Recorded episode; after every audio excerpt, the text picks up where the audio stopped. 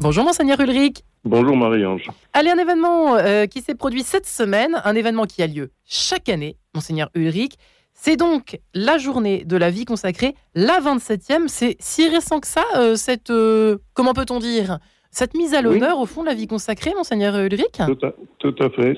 C'était un souhait du pape Jean-Paul II qui a probablement considéré, enfin compris que la vie consacrée, euh, je veux dire peut-être parce qu'on pense toujours aux vocations de prêtre et on se dit elle diminue, mais la vie consacrée, c'est pas simplement cela, c'est la vie des religieux, des religieuses, des personnes qui euh, parfois de façon individuelle euh, demandent à être consacrées au Seigneur pour voilà vivre une vie totalement donnée, voilà. Et donc le pape a voulu mettre cette vocation, ces vocations plutôt, c'est une multiplicité de vocations, à l'honneur et, et de le faire chaque année par euh, la fête de la vie consacrée le 2 février. Alors, je suis toujours là pour vous titiller et puis titiller euh, aussi les personnes qui nous écoutent. Monseigneur Eric, vous commencez à me connaître.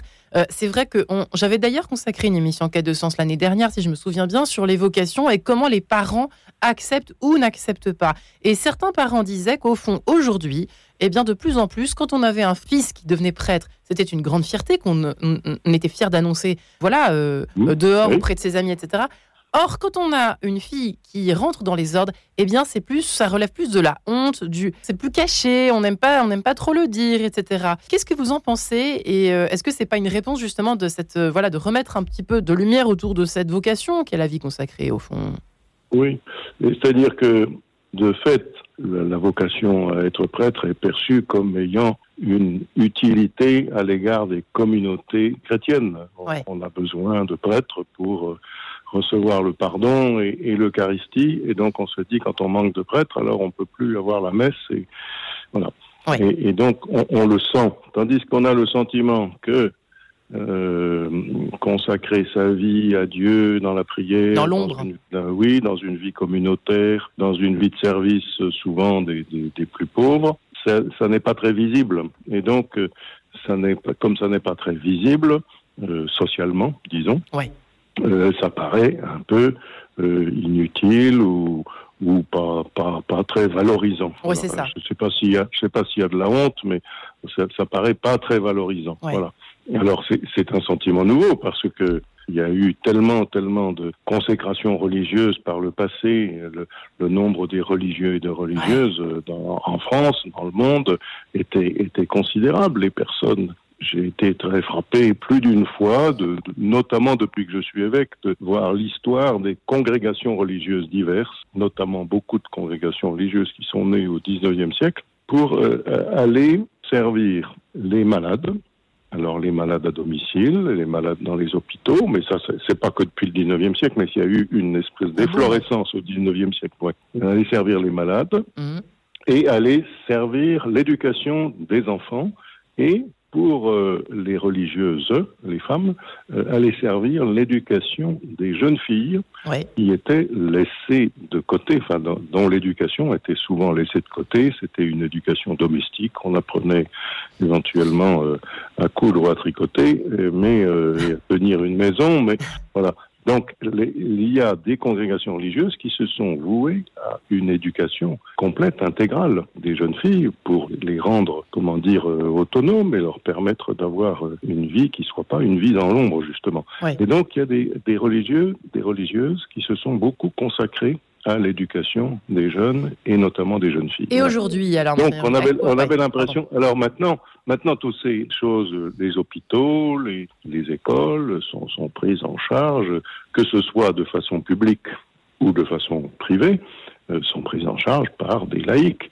Et on se dit, euh, je veux dire, euh, est-ce que c'est bien utile de devenir religieux religieuse pour cela? Alors il y a d'autres, d'autres certainement d'autres champs d'action pour des religieux et des religieuses. Mais ce qui, ce qui risque de disparaître, c'est le fait de consacrer sa vie à Dieu en la consacrant aux autres. Voilà. La vie dans la prière, effectivement, euh, il y a quand même encore beaucoup, beaucoup de communautés. Euh, ah, je, pense à, je pense à un exemple très, très typique, parce que j'ai souvent entendu des, comment dire, des commentaires là-dessus l'histoire de Charles de Foucault. Il, consacre, quand il a découvert Dieu, il consacre sa vie à Dieu. Et puis, il devient ermite, il devient, etc. Il a son histoire dont on a beaucoup parlé ces derniers mois au moment de sa canonisation. Mais pendant presque un siècle, il y a eu un certain nombre de gens qui ont dit mais Charles de Foucault, à quoi servait-il? À qui servait-il? Eh bien, il, servait à dire la gloire de Dieu dans la relation avec les autres, tout simplement. Il servait à dire la gratuité du don de Dieu et, le retour gratuit à Dieu. Voilà. Eh bien, ça, ça continue, euh, je pense, d'être vrai, c'est-à-dire que c'est une vocation incomprise. Oui. Pourquoi donner sa vie à Dieu dans la gratuité, dans la prière, dans le silence, dans la vie communautaire, parfois dans la vie de solitude? Pourquoi donner sa vie à Dieu? Ça ne se voit pas.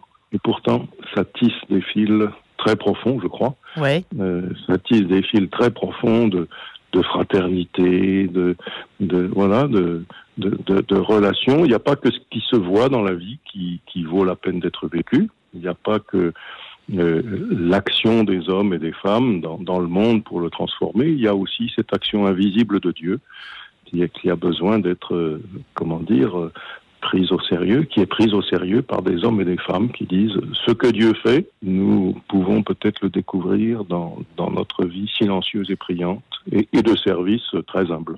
Oui, alors sachant que pour terminer, euh, euh, c'est vrai qu'il y a énormément de choses. Enfin, j'imagine que depuis la nuit des temps, on peut le dire. Mais enfin, il y a énormément de motifs de prière pour toutes ces communautés qui se consacrent à la, à la prière. Bien sûr. Euh, peut-être est-ce parfois euh, décourageant pour certaines d'entre eux et d'entre elles, parce qu'il y a des religieux aussi que dont j'ai pas assez parlé ce matin. mais peut-être, voilà, est-ce que, est-ce que ça peut être quelque chose de difficile, peut-être, de voir que les choses peut-être empire dans notre société euh, parfois. Euh... Ah, je, voilà, c'est peut-être l'impression que les choses empirent dans notre société.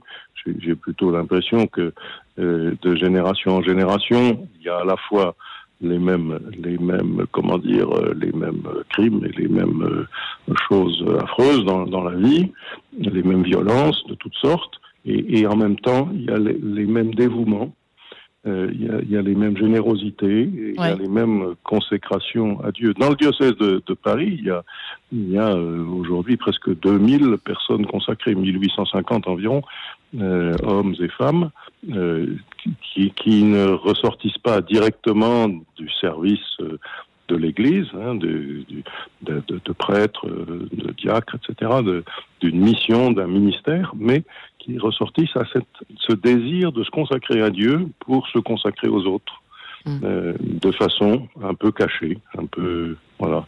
C'est c'est toujours euh, très beau de d'entendre des religieux et des religieuses parler non pas de leur vie, mais parler des autres, parce que leur silence les rend attentifs. Ça les rend rassurants, je trouve, dans ce monde, savoir qu'ils prient pour nous. Je trouve ça. Moi personnellement, je trouve ça assez, euh, c'est beau, quoi. C'est ben rassurant. oui, oui, eh bien, ben merci infiniment, monseigneur Ulrich, pour ce, cette petite page euh, colorée et hautement spirituelle dont vous avez fait part ce matin. Et on vous dit à la semaine prochaine. À la semaine prochaine. Au revoir.